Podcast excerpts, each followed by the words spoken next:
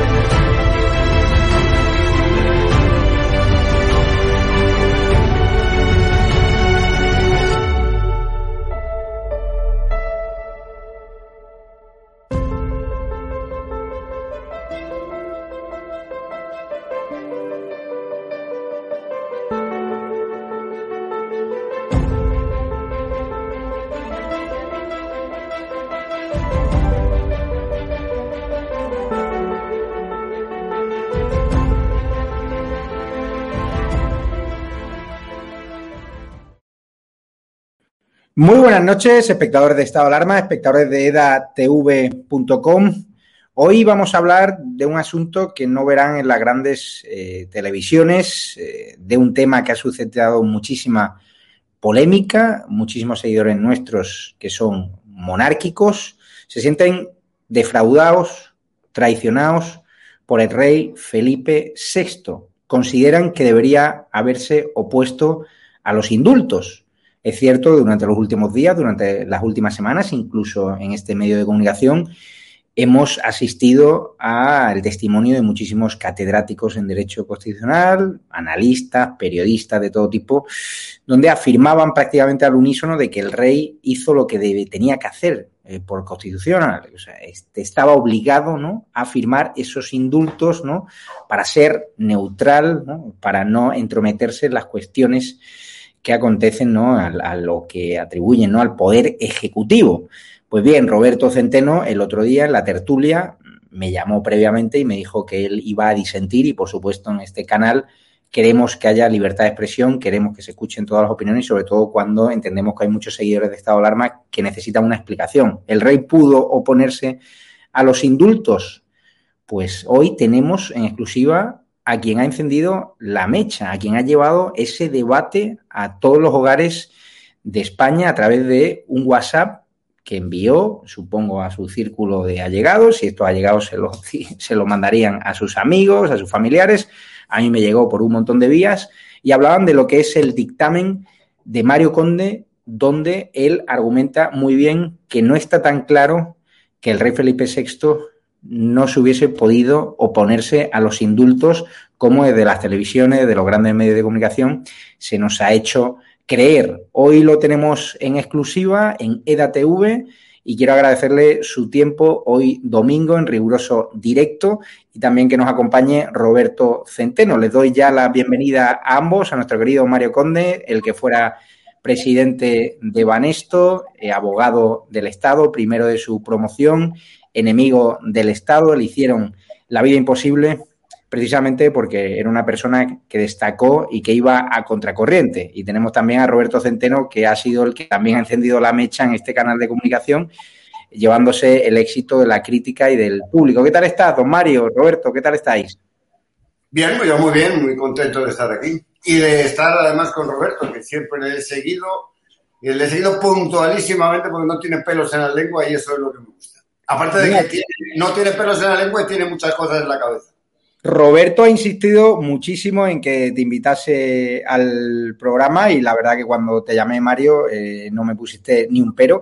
Mario, eh, ¿pensabas que iba a tener tanta repercusión ese WhatsApp que mandaste? ¿Cómo empieza la historia del, dictamen eh, No, honestamente no. honestamente no tenía, no tenía, vamos, idea de que iba a producir tanto revuelo, ¿no? En realidad estuvimos hablando eh, un poco en privado, yo me puse a estudiar la cuestión con profundidad. Y bueno, cuando la estudié en profundidad, pues la escribí, que es lo que suelo hacer en estos casos, y me di cuenta de que efectivamente no es que el rey se pueda oponer al indulto, no, no, la cuestión es previa. ¿Quién tiene el poder de dar el indulto? Eh, si quieres lo explico con... con sí, Entonces, vamos a ver. Eh, tradicionalmente se ha venido diciendo lo siguiente, el indulto corresponde al Consejo de Ministros. Es, por tanto, el Consejo de Ministros quien tiene esa potestad. Yo me chirría, me chirría que sea el Consejo de Ministros porque el indulto es una negación del principio de separación de poderes. Es decir, el Tribunal Supremo condena a unas personas a, X años de cárcel y el gobierno, el poder ejecutivo dice, bueno, usted le condena, pero usted no lo va a cumplir porque yo le perdono me chirría que el poder ejecutivo se sitúe encima del poder judicial cuando hay un principio básico que es la separación de poderes. Pero bueno, pero vamos a ver, ¿de dónde se sacan que el rey no tiene potestad, que la potestad es del Consejo de Ministros? Primero aplican una ley. La ley del año 1870, de 1870, pues sí, del año 1870. ¿Y qué pasa con esa ley? Pues que en el artículo 30 de esa ley dice que el indulto corresponde o se hará por acuerdo del Consejo de Ministros. Bueno, pues está claro que es la ley de 1870 dice eso. Pero ¿está claro o no está claro? No está claro. ¿Y por qué? Porque vamos a ver, la ley de 1870 es una ley que trae causa de la Constitución de 1869. En el año 1868 nosotros quitamos a la reina Isabel II y nos quedamos sin rey. Y se hace una constitución que se debate en ese momento mucho, pero al final es monárquica. Y el artículo 73 de esa constitución dice literalmente que la potestad de gracia corresponde al rey. Y dice que hay de ejecutarse con arreglo a las leyes. Ah, muy bien. Entonces, la ley de 1870 es una ley que viene a desarrollar el principio de la Constitución del 69 de que corresponde al rey. amigo, esto ya es otra cosa. Pero es que hay más es que en la exposición de motivos de la ley de 1870 dice literalmente que la potestad corresponde al rey. Ah, entonces, ¿por qué habla de Consejo de Ministros en el artículo 30? Por dos razones. Primera razón, porque en el 1870 no tenemos rey. Porque todavía no hemos nombrado a Amadeo de Saboya, que se le nombra en el 1871. Por tanto, no puede hablar de rey. Segundo, da igual, porque la Constitución de 1869 dice literalmente, el poder ejecutivo corresponde al rey, que nombra y separa libremente a los ministros. Por tanto, cuando el artículo 30 de la Constitución del 70 habla de Consejo de Ministros, está diciendo el rey.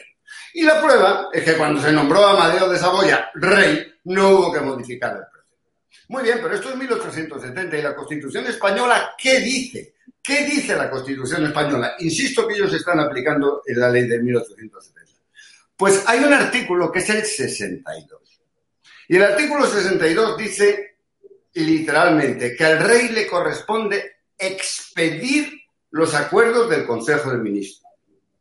¿Qué es expedir? Pues expedir, lo siento mucho, pero es hacer circular. Es decir, el rey tiene que firmar los acuerdos del Consejo de Ministros. ¿Seguro? Seguro. ¿Los puede discutir? No. ¿Por qué? Porque lo dice la Constitución. Muy bien. Ahora bien, resulta que hay un apartado especial dentro del artículo 62 que define las funciones del Consejo de Ministros. Y es un apartado específico que viene a exceptuar la norma general. ¿Y qué dice? Dice, al rey le corresponde ejercer el derecho de gracia. Amigo. O sea, que para los acuerdos en general del Consejo de Ministros, para la aprobación del plan ideológico, para la aprobación del reglamento de no sé qué, el rey expide, es decir, firma y manda, pero para el derecho de gracia, dice la Constitución, no yo, la Constitución que ejerce. ¿Y qué es ejercer? Pues ejercer es lo propio de un oficio o cargo. Por tanto, con la Constitución en la mano y con una interpretación razonable, el poder de gracia lo ejerce el rey. ¿Hay alguna otra apoyatura más en la Constitución? Sí. ¿Cuál? El artículo 102. ¿Qué habla? El artículo 102 habla de la potestad real de gracia, no la potestad del Consejo de Ministros. Por tanto, en mi opinión, que ya fue avanzada en el año 2014 por un magistrado del Tribunal Supremo y por muchas otras personas con las cuales las he contrastado que tienen conocimientos jurídicos, hay que diferenciar A. El régimen general de los acuerdos del Consejo de Ministros en los cuales el rey expide.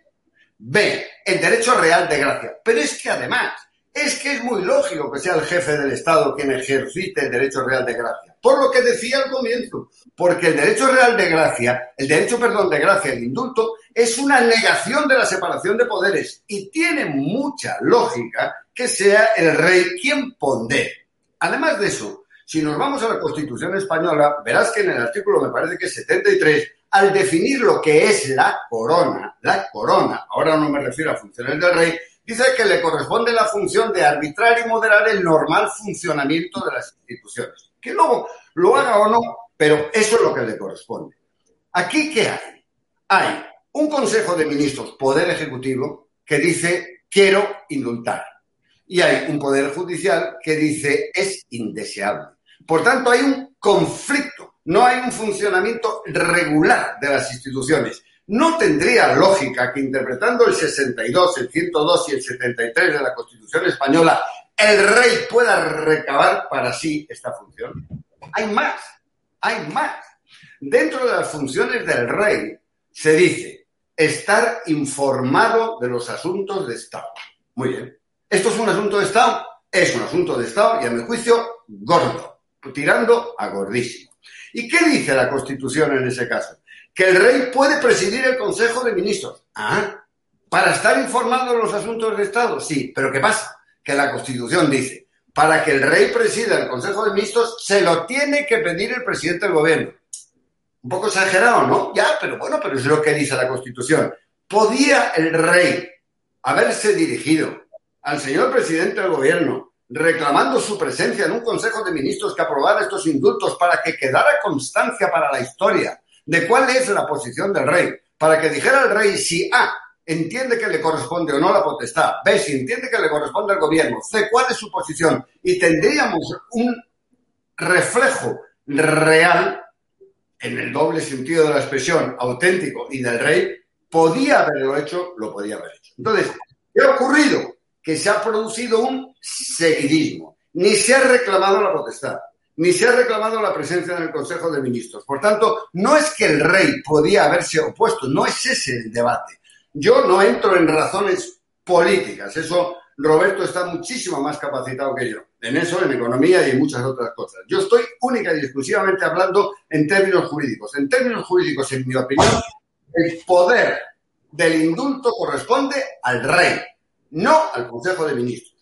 Y es el rey el que al firmar sanciona y ejerce la potestad. No simplemente se limita a un seguidismo de lo que diga el Consejo de Ministros. Eso de que no hay más remedio con la Constitución jurídicamente la mano, no. Es así. Otra cosa son las consecuencias políticas de hacer A o de hacer B. En eso no entro. Mi opinión jurídica es la lógica de la Constitución, del artículo 62, del artículo 73, del artículo 102 de la Constitución, de la ley de 1870 que están aplicando, todo ello inexorablemente, en mi opinión, conduce a esta conclusión. El poder de indultar corresponde al rey. Entonces, Mario, entiendo nos han tomado por tontos, porque la cantidad de periodistas, de catedráticos de Derecho Constitucional que han dicho que el rey no pudo haber hecho otra cosa que ha actuado siguiendo el mandato constitucional y que haber hecho lo contrario hubiese sido eh, quebrar la Constitución o, o, rebelarse frente a la Constitución. O sea, nos han tomado directamente por tontos. no es que te hayan tomado directamente por tontes. Lo primero, lo que yo estoy diciendo es una interpretación jurídica. Lo segundo, que esa interpretación jurídica no solo se me ocurre a mí, sino que, como digo, me consta, bueno, públicamente está avalada por un magistrado del Supremo y en privado, en privado, todas las personas con las que yo he consultado coinciden. ¿Qué ocurre? ¿Cuál es el argumento que utilizan? Te dicen, es que estamos en una monarquía parlamentaria. Ya. ¿Y? No, hombre, conceptualmente, en las monarquías parlamentarias, el rey reina pero no gobierna. Vamos Eso de que el rey reina pero no gobierna es una frase dicha en Francia. Segundo, a mí no me interesa lo que puedan opinar doctrinalmente, a mí me interesa lo que diga la constitución por la cual yo me rijo. ¿Hay algún artículo de la Constitución española que diga que el rey reina pero no gobierna? No. ¿No existe? No. ¿Cuál es el que existe? El que he citado, el artículo 62, cuando dice expedir los recuerdos del Consejo de Ministros. Por tanto, que no me vengan con conceptuaciones teóricas de lo que es una monarquía parlamentaria para desnaturalizar. No, hombre, no interprete usted la palabra ejerce, porque hay que interpretarla conforme a lo de la monarquía parlamentaria, que no. Los señores que hicieron la Constitución española les supongo capacitados. En el año que hicieron la Constitución española sabían lo que hacían y sabían que estaban reservando la potestad de gracia para el rey. Y lo dijeron en un apartado especial y lo remacharon en el artículo 102 y dijeron en el 73 que arbitra y modera el normal funcionamiento de las instituciones. Todo eso lo dijeron los señores que hicieron la Constitución y a eso me atengo. Que haya señores que digan otra cosa, pues que lo razonen. Pero Mario, pero ¿por qué, tu voz, ¿por qué tu voz disidente y la de otras personas que interpretáis eh, lo que ha ocurrido de otra forma no se ha escuchado en los grandes medios de comunicación? ¿Por qué ha habido un interés en silenciar el dictamen Mario Conde y no te han invitado a grandes televisiones, al menos para, para disentir, ¿no? Para... Porque no interesa. ¿Por qué no interesa? No interesa por una razón. Porque si lo que se quiere es cargar la mano sobre el señor Sánchez, se le quiere atribuir la plena y exclusiva responsabilidad y preservar cualquier... Acuérdate de la, de la presidenta de Madrid que dijo lo de la complicidad. Hombre, no entendía lo que estaba diciendo el concepto cómplice. No, no. Es decir, si el rey firma es cómplice. No, no. Si el rey está obligado constitucionalmente a firmar, no es ni cómplice ni es nada. Pero si no está obligado constitucionalmente a firmar y firma, está en su derecho de firmar está en su derecho si él considera que eso es lo más conveniente para los intereses de España, pero es el que firma. ¿Qué ocurre? Que no les interesa políticamente a nadie que esto sea así. Yo personalmente creo, mm, pues quizás porque sea un poquito mal pensado, que si en un asunto de esta envergadura, en donde está en juego la unidad de España, donde está en juego la forma de Estado, estos señores, vamos a ver, estos señores, ¿qué dicen?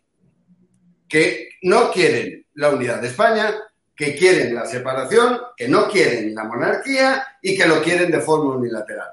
Muy bien. ¿El rey representa la unidad de España? Sí. ¿El rey es además la monarquía constitucional como forma de Estado? Sí. ¿Y estos señores van exactamente en contra? Sí. ¿Y es el rey el que tiene que indultar cuando alguien va en contra flagrante, tajante y violentamente de estos principios? Bien, si los intereses de España eh, a juicio del rey mm, le, convienen los indultos, pues debería de haberlo dicho en mi modesta opinión, insisto, jurídicamente, en un Consejo de Ministros. Se iba a oponer el señor Sánchez a una petición del rey para acudir a un Consejo de Ministros, aunque solo sea escuchar en un tema de la envergadura de los indultos, honestamente no lo veo. Y si se hubiera puesto, ¿lo quiere más claro? ¿Más clarito? Roberto Centeno. Bueno, eh, magistral. ¿Qué quieres que te diga, Mario? Ya lo sabía, pero eh, has estado magistral. Eh, para el resto de personas que nos escuchan, que sepan ustedes, yo creo que muchos lo saben, pero que don Mario Conde fue número uno mm, de su promoción de abogados del Estado y es, sin la menor duda, una de las mentes o las mentes, una de las mentes jurídicas más preclaras de este país. Eh, vamos a ir, yo voy a ir a, mm, contestando algunas cosas desde el punto de vista de la lógica, porque es evidente eh, para cualquier persona que tenga dos dedos de frente eh, que don Mario Conde ha demostrado, como dicen las películas americanas, más allá de toda duda razonable, que el rey pudo oponerse a los indultos. ¿Que no lo hizo? Bueno, ahora hablaré de eso. Ahora hablaré, ahora hablaré de ello. Primero, mm, mm, Javier, te contesto a una cosa que dices, que don Mario, eh, con, mm, que es mucho más educado que yo, pues no lo ha dicho, aunque a lo mejor lo piensa. Pero yo lo voy a decir con toda claridad. Dices, es que hay muchos catedráticos. Bueno, no sé si muchos, hay algunos catedráticos, porque la inmensa mayoría de catedráticos y de personas que conocen este tema, pues se han callado. ¿eh? Y lo habrán comentado en familia. Don Mario Conde ha tenido el coraje y la posibilidad de eh, hacerlo y lo ha hecho y España le debe una. Bien. Ha habido algunos catedráticos, ha habido algunos, eh, bueno, en medios de comunicación más, comunicadores, que normalmente son gente muy capaz, gente muy brillante, ¿eh? y que, no se equivocan, pero que en esto han metido la gamba. Primero, no tienen, no tienen ni idea de constitucional y han hecho puro seguidismo.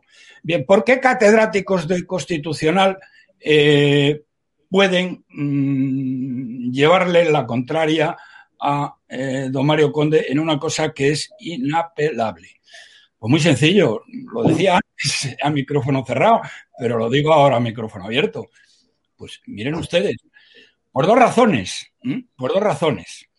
Mm, jurídicamente no le pueden llevar la contraria. Porque, insisto, ¿eh? y repito, y subrayo, don Mario ha demostrado más allá de toda duda razonable que el rey pudo oponerse a los indultos. Y el que diga lo contrario está mintiendo. ¿Por qué pueden mentir catedráticos de constitucional? Por dos razones. Una, porque están atados al pesebre. Y lo digo así de claro. ¿eh? Y la otra, y la otra, eh, por una cosa que es parecida, pero no es exactamente lo mismo, porque se juegan, ¿eh? se juegan su puesto profesional, se juegan los garbanzos, se juegan las cosas de comer. Y como dicen en mi pueblo, que es Salamanca, ¿eh? con las cosas de comer no se juega. Don Mario y yo tenemos una ventaja sobre ellos, y por lo tanto no me voy a meter demasiado con ellos, que nosotros digamos que podemos permitirnoslo. ¿eh? Y tenemos el coraje además de hacerlo. Por lo tanto, les doy te doy esa explicación, Javier. ¿eh? Bueno, y claro, cuando te digo, cuando un periodista de un medio que no se puede permitir, que no se puede permitir el enfrentarse de una manera tan abierta eh, con, estas cosas, te dice esto, pero en fin, es que yo no le concedo ningún valor, porque no son profesionales. Entonces, esto es lo primero que tengo que decir. Hay profesionales eh, se han opuesto y estas razones que he alegado son las que, a mi entender, eh, eh, lo explicarían. Porque, insisto y subrayo, la explicación jurídica de don Mario Conde no tiene vuelta de hoja. Lo ha demostrado más allá de toda duda razonable. Si me permites, una, una, observación. Vamos a ver. El debate que yo estoy trasladando aquí es jurídico. Primero, conviene a los intereses del Estado, que por cierto yo no estoy en contra del Estado, sino yo lo que estaba es en contra del sistema de poder que no es lo mismo. Sí. A, a lo que voy. Conviene al Estado que un asunto de esta envergadura se clarifique. Conviene, tajantemente conviene. Segundo, si hay alguien que expone unos argumentos que, como, como dice Roberto, son aparentemente contundentes, yo estoy dispuesto a retirar todos mis argumentos si me demuestran que estoy equivocado. Si me demuestran que la Constitución de 1869 no existió, que la ley de 1870 no tiene exposición de motivos, que los que hicieron el artículo 62 de la Constitución no, no sabían lo que estaban poniendo, que el artículo que excepciona cuando dice ejerce no significa absolutamente nada, que la potestad real del artículo 102, ¿por qué no hay debate? ¿Por qué no hay debate? Es una cuestión que nos interesa. Es más, el tribunal podría entrar de oficio a conocer de esta cuestión. los recursos parece que se van a, admitir a trámite. Veremos lo que dice. ¿Podría tratar el tribunal como paso previo la cuestión de quién tiene la potestad? ¿Debería de llegar al constitucional? Pero ¿por qué no ha habido debate? No ha habido debate por una razón, Javier, como dice Roberto, porque no hay argumentos contundentes en contra. Hay intereses. Y cuando el conflicto es entre argumentos jurídicos e intereses, el sistema lo que aplica es la norma del silencio. Pero claro, ahí, ahí, fíjate, los partidos políticos todos han apoyado al rey, salvo Díaz Ayuso, eso de día que habló de la complicidad del rey, y fíjate la que le cayó desde su propio partido, pero Vox también ha defendido al rey Felipe VI y, su dirigente no ha habido ninguno que haya dicho que el rey podría haber hecho algo contrario, se podría haber opuesto o se podría El rey puede, y como puede, puede decidir lo que estime más conveniente para España, que no, que no es que esta, eh, este, estos preceptos le obliguen al rey a oponerse. No, señor. No, no, lo entiendo. el rey decidir lo que estime más conveniente para los intereses de España. Yo puedo entender y entiendo, y lo digo con toda claridad, que los indultos no solucionan el problema. Que los indultos han potenciado la posición del independentismo. Y, no es que lo diga yo, es que al día siguiente de ejercer una gracia tan absolutamente complicada, los señores independentistas dicen, nos traen al fresco los indultos, lo único que queremos es la amnistía, los indultos no nos llevan a ningún lado, nosotros seguimos siendo independentistas y nosotros seguimos pidiendo por un referéndum pactado y por una república. Entonces, ¿dónde da usted la concordia? ¿Qué es eso de la concordia con corazón? ¿Pero qué me está usted hablando? Pero vamos a, vamos a ser serios, que estamos hablando de la unidad de España. Y la respuesta que hemos tenido, lo lamento mucho, pero es la mejor respuesta que se puede dar para demostrar la inutilidad del camino. Y no me apelen a los valores constitucionales. Vamos a ver, ¿qué son los valores constitucionales? No es un invento del señor Sánchez. Los valores constitucionales son aquellas cosas que se desprenden del articulado y del espíritu de la Constitución. Y del espíritu de la Constitución se desprende con claridad A. La unidad indisoluble de la nación española. Hmm. B. La interdicción de la arbitrariedad.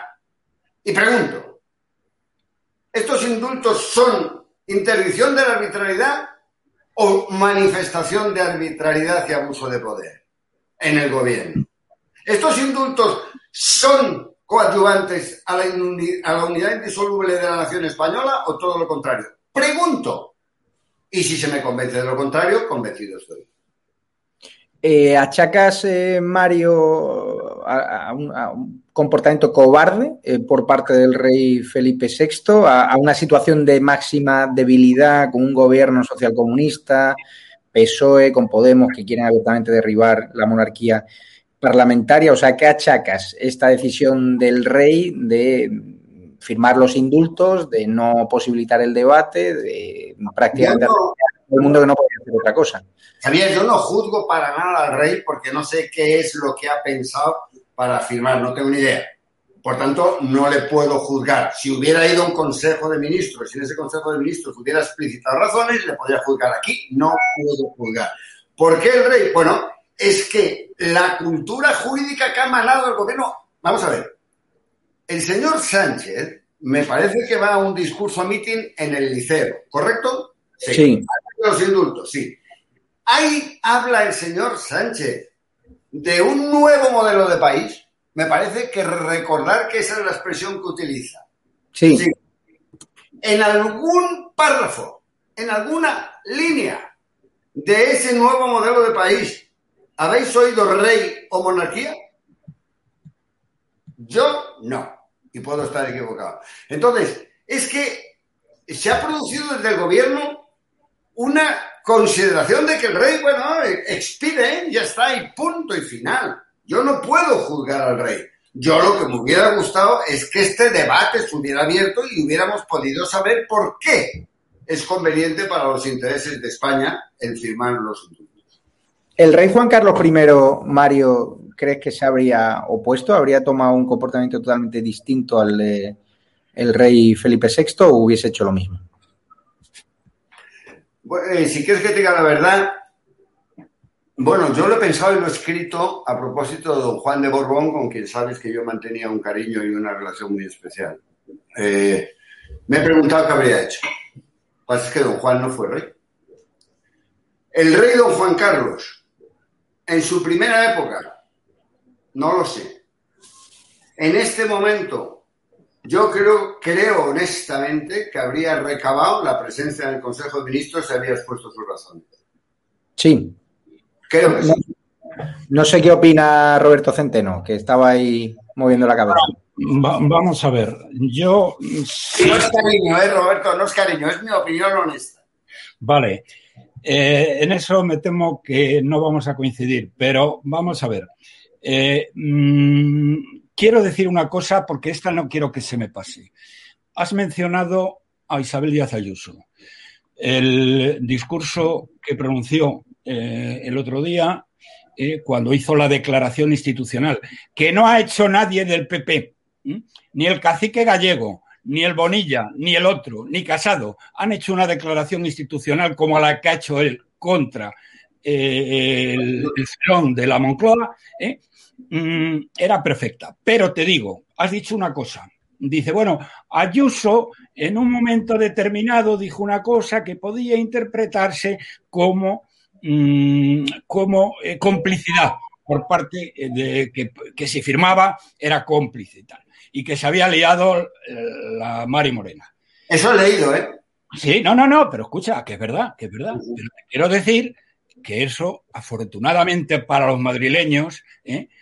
Eh, eh, estas, mm, esta señorita los tiene muy bien puestos.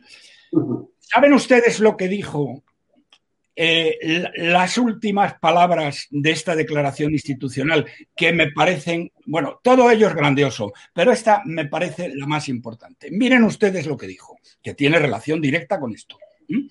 Ante la gravedad de lo que ocurre, hoy más que nunca, la Comunidad de Madrid reitera su lealtad con la Constitución, su lealtad con la unidad nacional y su lealtad con todos los catalanes que sufren los abusos de los independentistas. En ningún momento, en ningún momento, ¿eh? y ya habían pasado tiempo desde el, otro incidente, por llamarle de alguna manera, ¿eh? en ningún momento proclamó su lealtad al rey. En ningún momento. ¿eh? Bueno, eso lo interpretan ustedes como quieran. Continúo. Es evidente yo mm, con unas palabras mucho menos acertadas que las de don Mario, eh, el rey tenía que haber pedido, eh, tenía que haber pedido presidir el Consejo de Ministros. Y ahí se hubiera visto cuál es eh, la verdadera situación. ¿Mm? el rey ha dicho don Mario, dice, bueno, mmm, yo no juzgo, el rey podía haber eh, dicho que sí o que no a los indultos. Bueno, ha dicho que sí, total y absolutamente. ¿Y por qué ha dicho que sí? Eh, don Mario, pues no dice nada, pero yo sí lo digo. Pues miren ustedes, por una razón muy simple. Esto, digamos, lo digo no desde eh, mi conocimiento jurídico que es nulo, sino desde el sentido común, del sentido común. ¿Por qué lo ha hecho? Porque igual que les ha pasado a mm, sus antepasados, y ahora haré un breve repaso del tema, ¿eh? igual que le ha, ha, puesto su interés personal y la supervivencia de la monarquía, que es un error tremendo, porque no va a sobrevivir la monarquía por eso, sino todo lo contrario, ¿eh? por encima de los intereses de España. En pocas palabras, los indultos los ha concedido y los hubiera concedido probablemente, aunque hubieran quedado mucho más aseados eh, eh, si él hubiera presidido el Consejo de Ministros y hubiera escuchado a las partes, ¿eh? cosa que no se les ha ocurrido, porque tampoco es que tengan mucha, mucha sesera para las porque estos están acostumbrados a vivir en una dictadura tiránica y les da, les da exactamente lo mismo.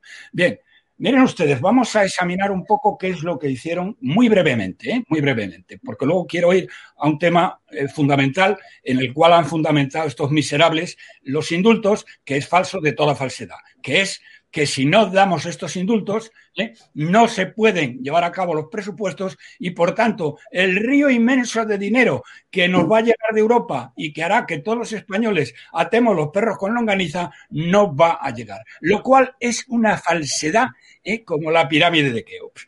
Pero muy rápidamente, un pequeño recuerdo histórico. El bisabuelo del monarca actual, Alfonso XIII, ¿eh? Ganó unas elecciones municipales en abril del año 1931. Y habiendo ganado esas elecciones municipales, dejó tirados a los que les habían votado, salió por la puerta de atrás del Palacio Real y salió corriendo en menos de 24 horas. Y los dejó tirados. Lo que pasó después ya lo saben ustedes. Bien, mm, don Juan, que por otro lado yo mm, le tengo bastante simpatía. Estamos hablando ya no del bisabuelo, sino del abuelo del, monarca. En el año 1947, don Juan, eh, eh, bueno, intentó, de acuerdo con los ingleses y de acuerdo con los republicanos exilados en México, dar, eh, derribar a Franco. Su idea era muy sencilla, decir, bueno, a mí me reponen como monarca y yo nombro, asómbrense ustedes, jefe de gobierno a un criminal, ¿eh? al señor Prieto. Prieto, por si no lo saben ustedes, era el que eh, tenía la temible mm, policía motorizada, que fueron los que asesinaron a Calvo Sotelo. Fueron los que asesinaron a Calvo Sotelo. Luego pidió a los ingleses que le ayudaran a ocupar las Canarias y desde allí se ocuparía España. Bueno, afortunadamente los ingleses no le hicieron ni puto caso y eso quedó ahí. Pero miren ustedes eh, hasta dónde estuvo a punto de llegar con esta conspiración de Estoril de este señor. Y en lo que se refiere a su papá, el, el, eh, el emérito, bueno, este señor firmó una ley que le puso encima de la mesa el indigente mental, traidor a España y hoy representante exterior de todas, las dictaduras narcoterroristas de Sudamérica, que le está proporcionando unos ingresos impresionantes, ¿eh? ¿Eh? este tío le presenta la ley de la ley que llaman de memoria histórica del Frente Popular. Miren ustedes, saben, eh, bueno, es la mayor canallada que eh, mire, para Stanley Payne, Stanley Payne es el mejor hispanista mm, que hay hoy día, historiador, eh, no, voy a, profesor de la Universidad de Wisconsin, etc. Para Payne, hace muy pocos días se tradujo un artículo de él en Libertad Digital. ¿eh? La ley de memoria democrática que tomó Su Majestad el Rey Emérito, se trata del proyecto más aberrante, arbitrario eh, eh, tiránico respecto a la verdad histórica, algo impensable en todo el mundo occidental y en los estados de derecho. Bueno, pues Su Majestad lo firmó. Bien, y ahora les quiero decir una cosa eh, que me parece muy trascendente. Es lo que me he referido de los fondos europeos no voy a, molestarme en hablar de la concordia con corazón y todas estas cosas, porque es que causan absolutamente risa y sonrojo a aquellos que las dicen y sobre todo a aquellos que, las, aquellos que se las puedan creer, es que son más tontos que abundio ¿eh? y se lo tendrían que hacer mirar. Pero hay uno que tiene sentido y puede engañar, de hecho, a muchos españoles. Y teóricamente, y teóricamente podría haber engañado a don Felipe que yo personalmente no me lo creo. Creo que don Felipe ha apostado erróneamente por su continuidad. ¿eh? Y mira, mm, don Felipe, tenía usted que leer, tenía que usted que leer, ya que ha hablado de Stanley Payne, ¿eh? tenía que usted que leer a Stanley Payne, en este artículo que estoy diciendo, que es de hace un par de semanas. El socialismo español, el más radical y sectario de Occidente, y el comunismo bolivariano, la hez de la hez de la izquierda mundial, está obsesionada con deslegitimar la monarquía parlamentaria establecida por la Constitución del 78. Esperan reemplazarla por una república radical eh, bolivariana tipo Venezuela. ¿eh? Así que si usted se cree, don Felipe, que por haber firmado lo que nunca debió firmar, le va a respetar la izquierda, está usted completamente equivocado. Ya puede ir eh, decorando la casa que tiene en Estados Unidos, porque van a ir a por usted, sí o sí. La diferencia, ¿eh? como le pasó a Chamberlain y le explicó Churchill, es que usted podía haber hecho esto con dignidad. ¿eh? Podría haber dicho no con dignidad. Usted ha perdido para no perder la corona. Y usted ha perdido, lo ha ha cometido una indignidad y perderá la corona. Eso se lo garantizo. Bueno, eh, sí. con esto ya le paso, eh, el, eh, porque supongo que don Mario querrá corregirme algunas cosas. Esta espero que no. Miren ustedes, lo de los fondos, europeos. Los fondos europeos es, el razonamiento que tienen estos tíos y que hay mucha gente que puede picar en ello y de buena fe, de muy buena fe. Dice, coño, es verdad, si no si no se, eh, tenemos un presupuesto, ¿eh? los fondos europeos no van a venir. ¿Eh? Y, bueno, claro, esto es terrible para nosotros porque estos fondos son los que nos van a salvar la vida. Bueno, primero, punto número uno, aunque no haya presupuesto, los fondos iban a venir. Segundo, los fondos europeos tienen ustedes que saber ya de una santa vez, yo lo, me he inflado a repetirlo, son el chocolate del loro. El chocolate del loro. ¿Por qué son el chocolate del loro? Porque 140.000 millones de euros se dividen en seis años y esos, señoras y señores, son 23.000 millones de euros al año. Pero además no son netos, ¿eh? porque la Unión Europea se ha tenido que endeudar ¿eh? para poder conseguir 750, 800 mil millones de euros y a España le toca pagar su parte alícuota, que es su participación en el PIB de la Unión Europea, es decir, el 8%. Es decir, que de los 140 mil millones de euros, ¿eh? del 8%, que son 58.000, respondemos nosotros ya. Y por lo tanto, no es dinero que nos vayan a regalar. O sea, es un dinero del que España responde. ¿De cuánto estamos hablando en neto al año? 13.000 millones de euros. 13.000 millones de euros con los cuales vamos a atar los perros con longaniza. Miren ustedes, el año pasado, el año pasado, esta chusma social comunista se fundió 157.000 millones de euros que le prestó eh, indignamente el, Banco Central Europeo. Le escribimos una carta a, la señora Lagarde explicándole el tema, que eso España no lo podía devolver, pero no voy a hablar de ello, y que lo que estaban haciendo iban contra los intereses de España. Hasta el mes de mayo, hasta el mes de mayo, hasta el 31 de mayo, se han fundido ya estos hijos de Satanás, se han fundido 50.000 millones de euros. Y antes de que finalice año, se van a fundir 120 mil millones. Así que explíquenme ustedes de qué narices le van a servir a ustedes, eh? suponiendo que fueran para ustedes, que no van a ir, ¿eh? 13 mil millones de euros. ¿eh? De nada. Por lo tanto, esto es una falsedad como la copa de un pino y aquellos que se dejen engañar es que no se han molestado en sumar. Bien, y, y decirles, tampoco van a ir por ustedes, van a ir por el siguiente orden. ¿eh? Se van a repartir por el siguiente orden. Primero, ¿eh? los empresarios traidores y separatistas catalanes. Segundo, los marxistas ecologistas. Tercero, las organizaciones feminazis. Es como van a repartir este dinero. Hay empresarios traidores, ¿eh? incluyo a muchos del IBEX que sí se van a llevar alguna parte de este dinero. Mario, por si quieres hacer algún apunte. No, mira, en cuanto a la argumentación que está diciendo Roberto de que el indulto puede estar fundamentado para que se aprueben los presupuestos y vengan los fondos europeos, no se tiene, sinceramente, eso no se tiene de pie. O sea, él lo ha razonado estupendamente desde el punto de vista cuantitativo, pero es que no se tiene de pie. Los indultos no se conceden en función de un proyecto, de, de unos presupuestos. Segundo, es que, es que además los fondos europeos los ha cuantificado muy bien, ya veremos si llegan. Están los países del norte poniendo pegas y la economía española va a necesitar un dinero, sí, pero ese dinero no es la solución. Y además de eso, ¿quién, como ha dicho él, administra ese dinero?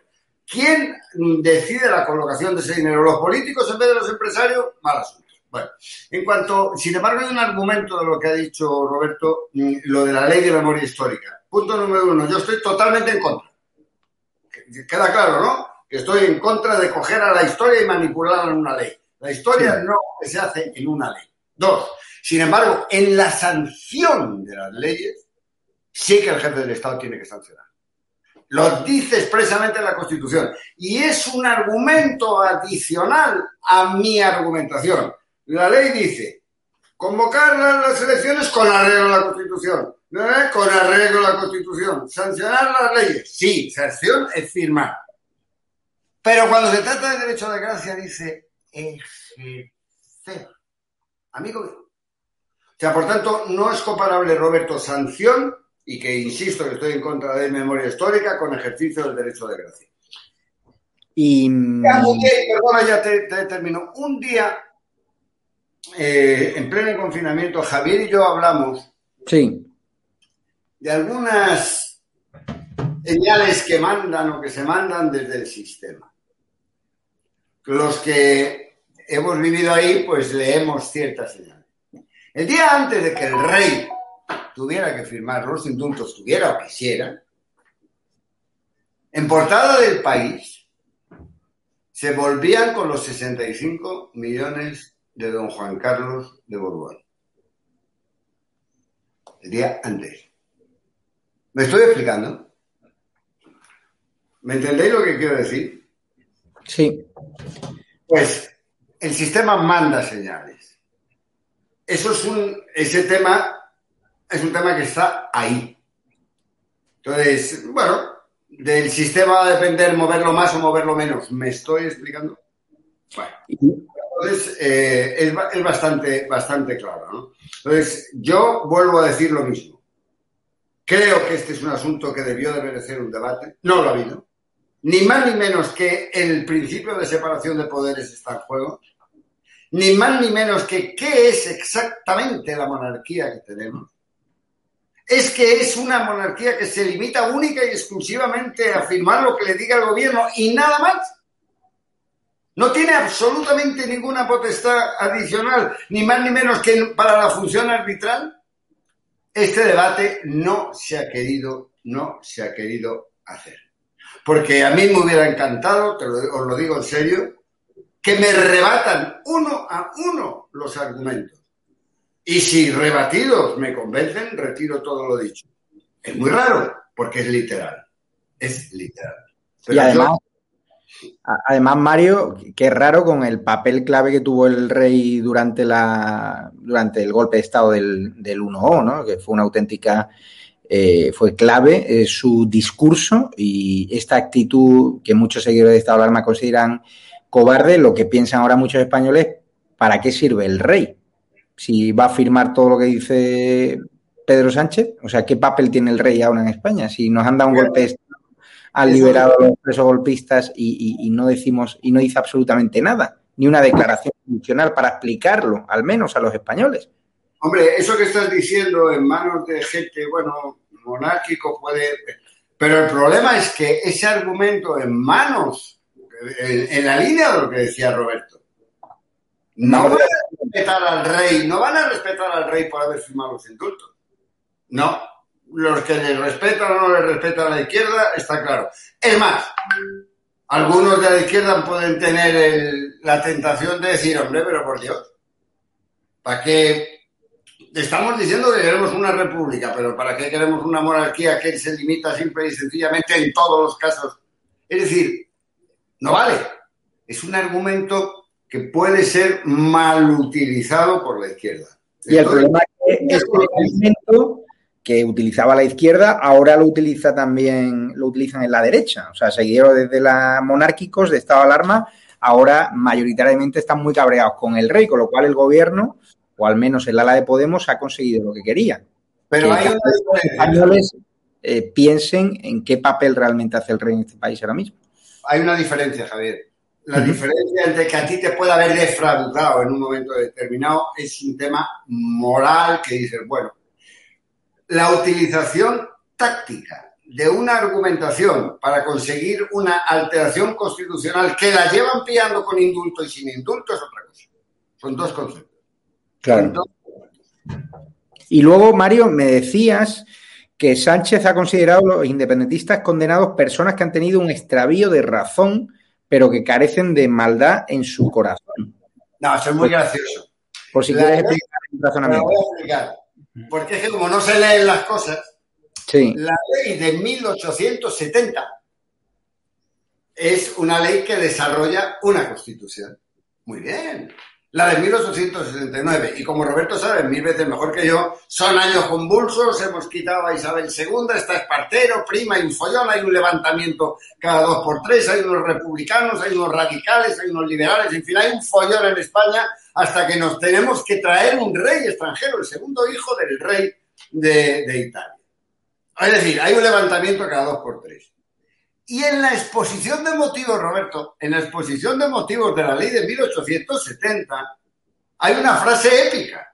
Dice, más o menos, lo tiene literal Javier, no está en nuestra cultura jurídica el ser inflexibles en la aplicación de la ley, incluso con aquellos que se han levantado en armas contra el Estado, porque seguramente que más que a un principio de razón, no lo llevan en su corazón parece como si el señor Sánchez hubiera leído algo del año 1869 y lo hubiera aplicado en el año 2021.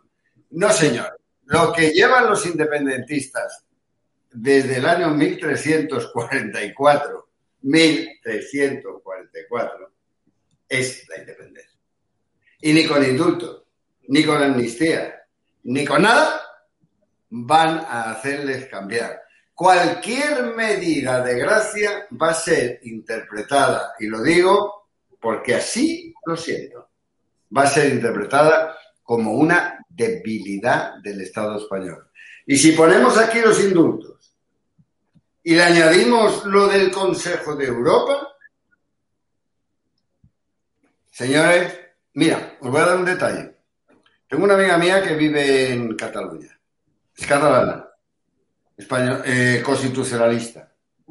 Vive en un sitio determinado. No lo voy a citar para no crearle problemas.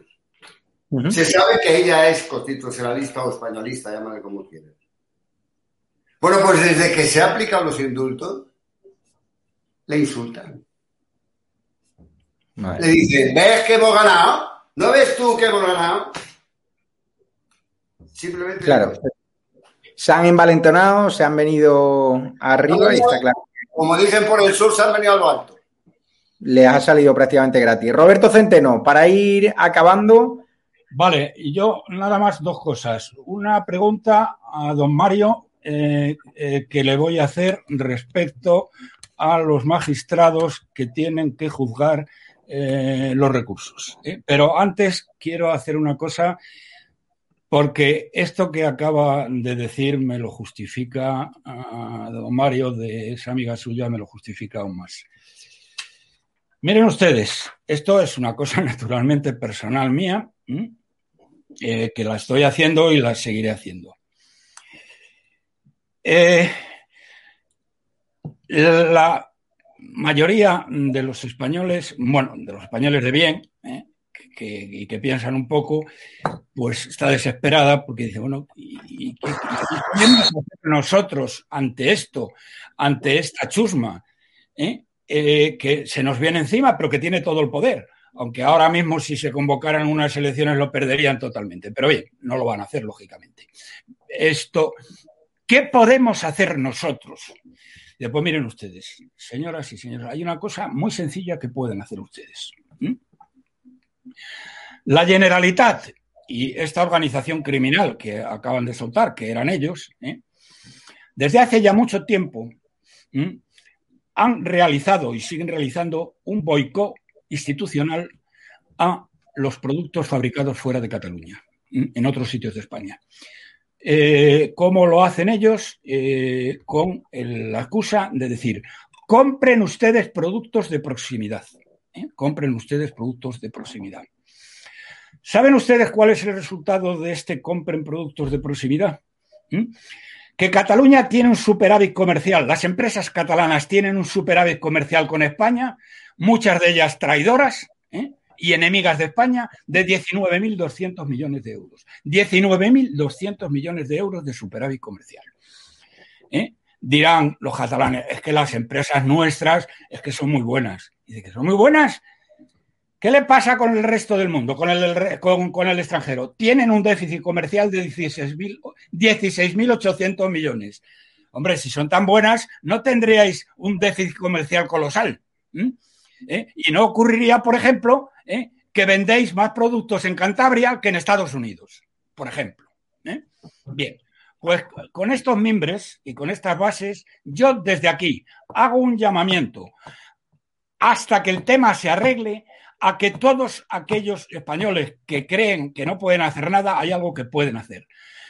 Hagan lo mismo, ¿eh? yo les voy a decir lo mismo que dice la organización criminal a los catalanes. No compren ustedes productos fabricados en Cataluña. No compren ustedes productos fabricados en Cataluña. Y no me vengan con la historia de que los trabajadores no tienen la culpa. Porque los trabajadores, por ejemplo, ¿eh? de Casa Terradellas, cuyos dueños no son separatistas, ¿eh? Eh, eh, que, están las fábricas, están en Vic. Bueno, Vic es una ciudad que se ha declarado libre de España y libre de españoles y persiguen con saña absoluta a todo lo español. Los trabajadores de las fábricas, porque hay prácticamente Vic trabaja para Tarradellas. Así que, señoras y señores, si quieren ustedes hacer algo por España, dejen de comprar productos catalanes. Y estos 19.200 millones que les mandamos a esta chusma, la mayoría de ellos enemigos de España y traidores a España, los dejen de recibir. Por lo menos hasta que equilibremos el déficit comercial, el superávit comercial que tienen con el resto de España. Y una pregunta nada más a don Mario. Sí. Eh, mm, entiendo que los indultos los va a resolver la sala tercera, corrígeme si no es así, eh, del Tribunal Supremo. La sala tercera del Tribunal Supremo, y también corrígeme si no es así, fueron los que consideraron de extrema y urgente necesidad sacar los restos de un cadáver que llevaba 43 años en el Valle de los Caídos, ¿eh? lo consideraron de extrema y urgente necesidad. Desde ese punto de vista, quienes fueran los que hicieron eso, que no sé si son los mismos que van a juzgar ahora esto, ¿eh? han perdido toda legitimidad ética y moral para poder juzgar nada.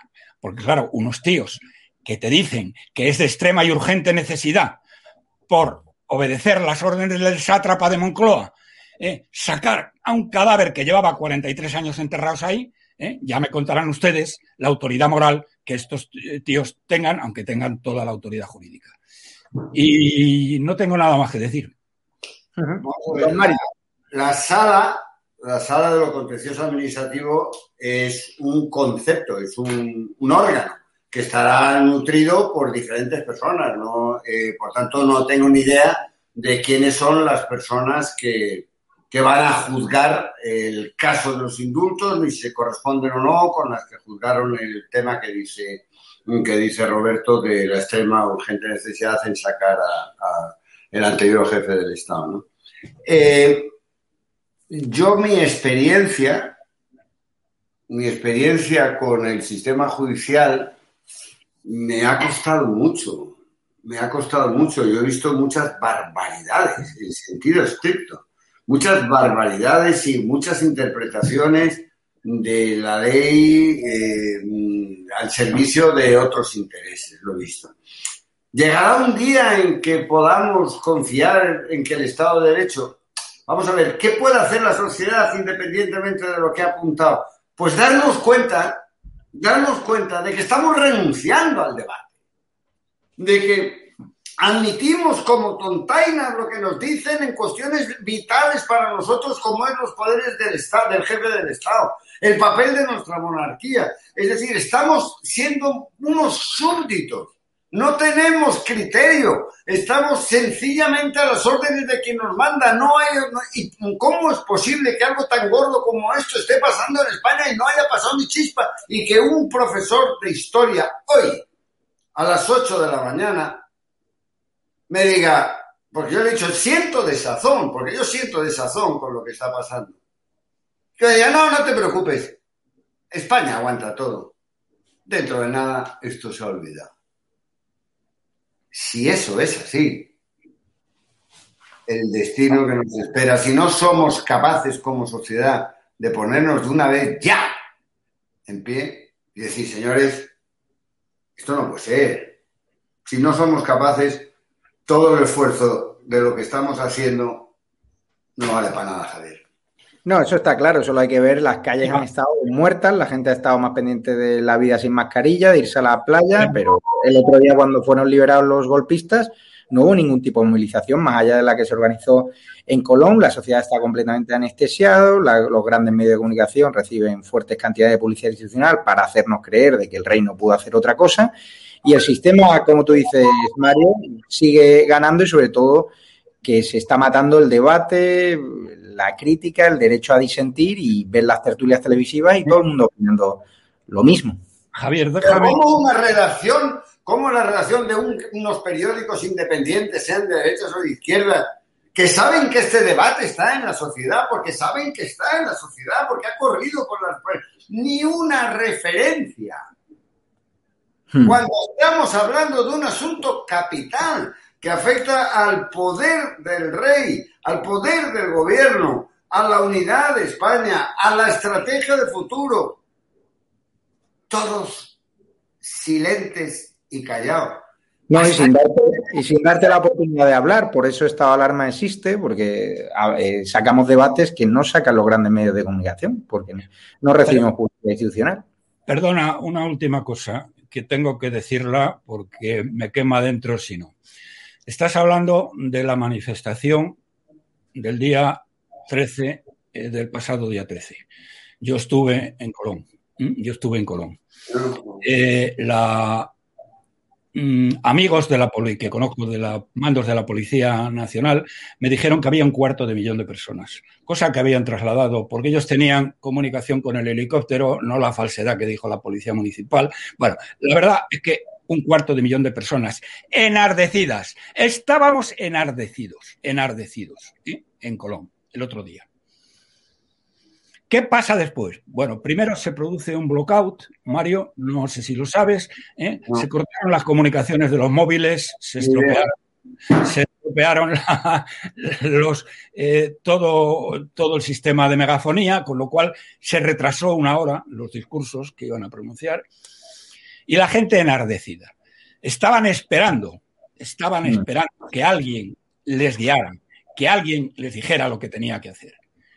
Y bueno, mira, con, lo he dicho en varias ocasiones, con el cariño que le tengo a Rosa Díez, al resto no lo conocía, hicieron unos discursos eh, verdaderamente ridículos. ¿eh?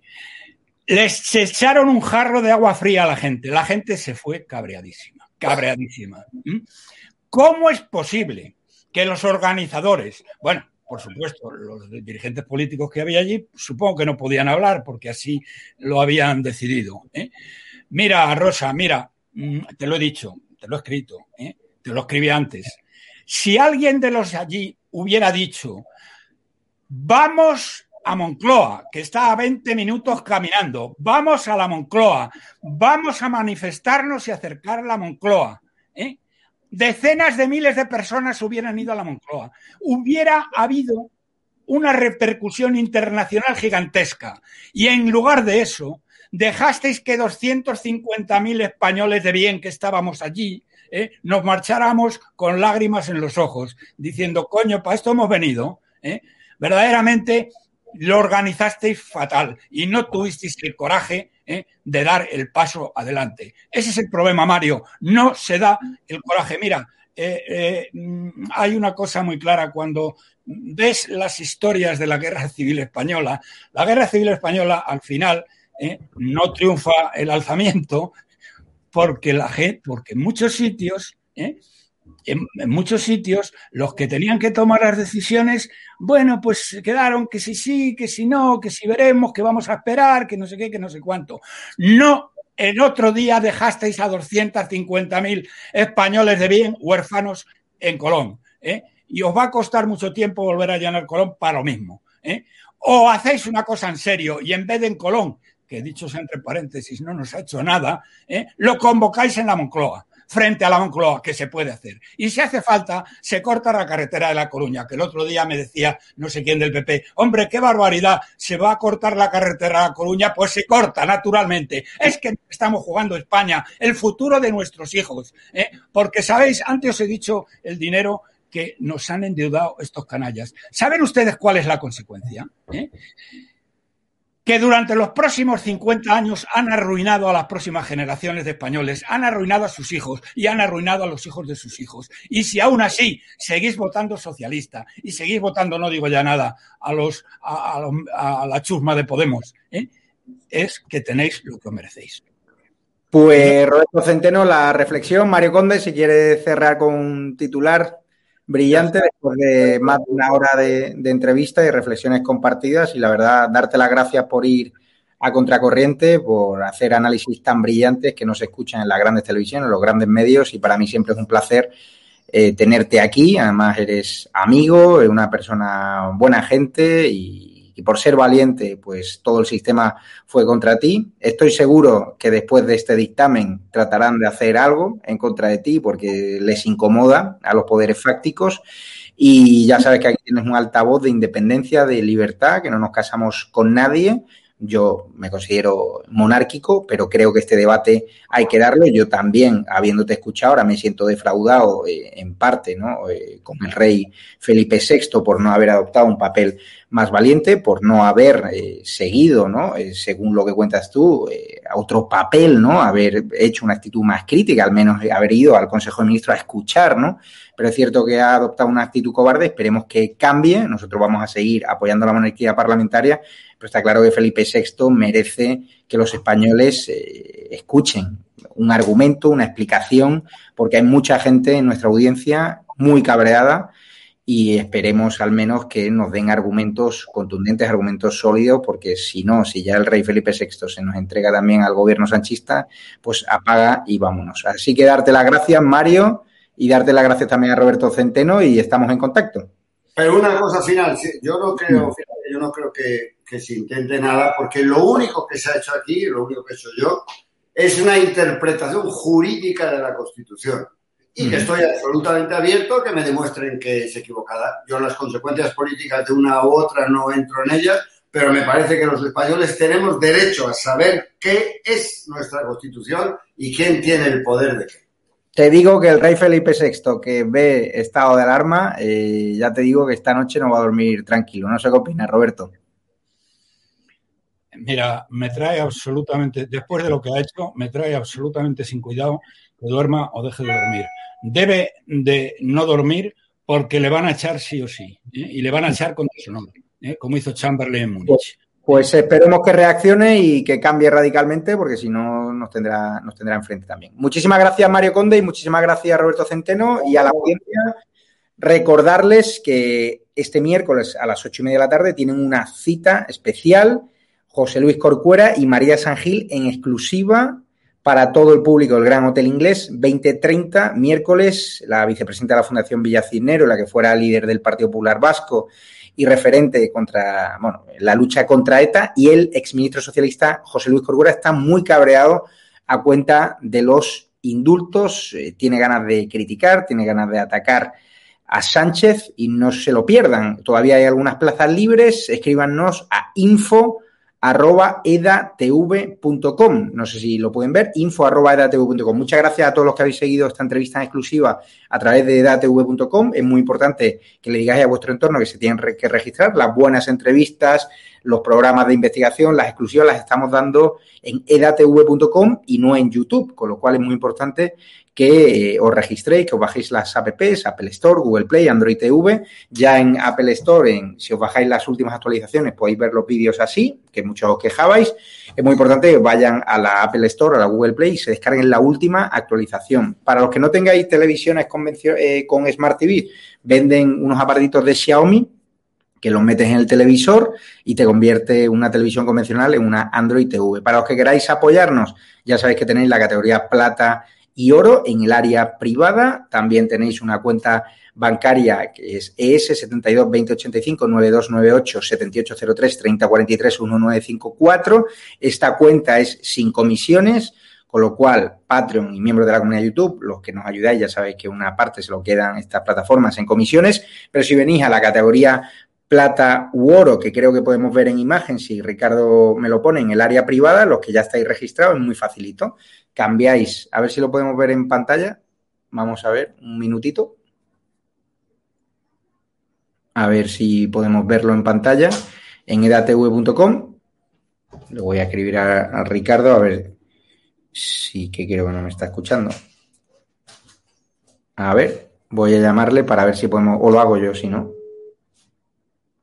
Ah, eh, ahora, el dictamen Conde, ahí podéis ver en portada. Para la área privada es muy fácil, os vais a las tres líneas que hay aquí a la izquierda y ahí bajáis al área privada. Los que os hayáis registrado de forma gratuita en categoría bronce podéis cambiar a categoría plata o a categoría oro. Vamos a verlo. Le damos al clic, por favor. Vale, ahí perfil actual cambiáis de bronce a plata o a oro y una forma de ayudarnos con una pequeña cantidad mensual. A ver, ahí está, plata, y le dais a guardar membresía y listo. ¿Que queréis hacer una donación puntual? Es aceptar y continuar y metéis vuestro número de tarjeta y sin ningún tipo de problema. ¿Que queréis hacer una donación puntual? Pues mira, os vais a mm, mm, mm, donaciones y ahí metéis la cantidad, un mensaje de apoyo, lo que queráis, o sin mensaje, y nos podéis ayudar desde 50 céntimos hasta lo que queráis. Una forma de seguir creciendo, una forma de seguir incorporando profesionales, de mejorar los medios técnicos, de seguir comprando micros y de seguir eh, teniendo ¿no? debates como los que hemos tenido hoy con el gran Mario Condi y Roberto Centeno, un debate que no verán en las grandes televisiones. Así que muchas gracias, nos despedimos ya y os dejamos ahora con Hugo Pereira, Germán Terz, y luego vendrá el programa de Hugo sobre la rebelión en el entorno de las víctimas del terrorismo contra el gobierno traidor de Sánchez que no para de acercar a presos terroristas. Voy a disfrutar esta noche, mi última noche aquí en Cáceres, de la gastronomía de Cacereña, una ciudad muy golpeada por la crisis, por la pandemia y por las restricciones del gobierno de Vara y daré las gracias a todos y ahora voy a la Plaza Mayor donde hemos quedado con una seguidora a ver si está ahí porque es cierto llegamos un poquito tarde y si no ya le veremos eh, otro día y recuerdo a Fanny que nos encontramos ayer, una seguidora de Estado Alarma, y un abrazo fuerte, os queremos y seguimos trabajando. Cuidaros.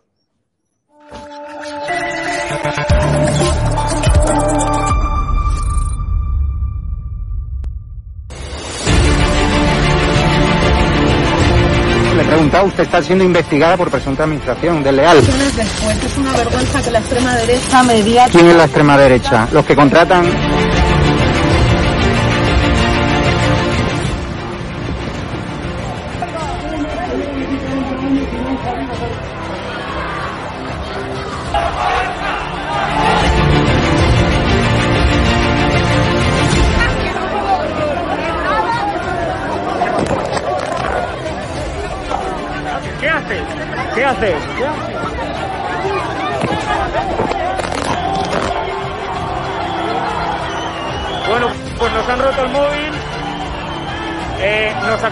el móvil por detrás.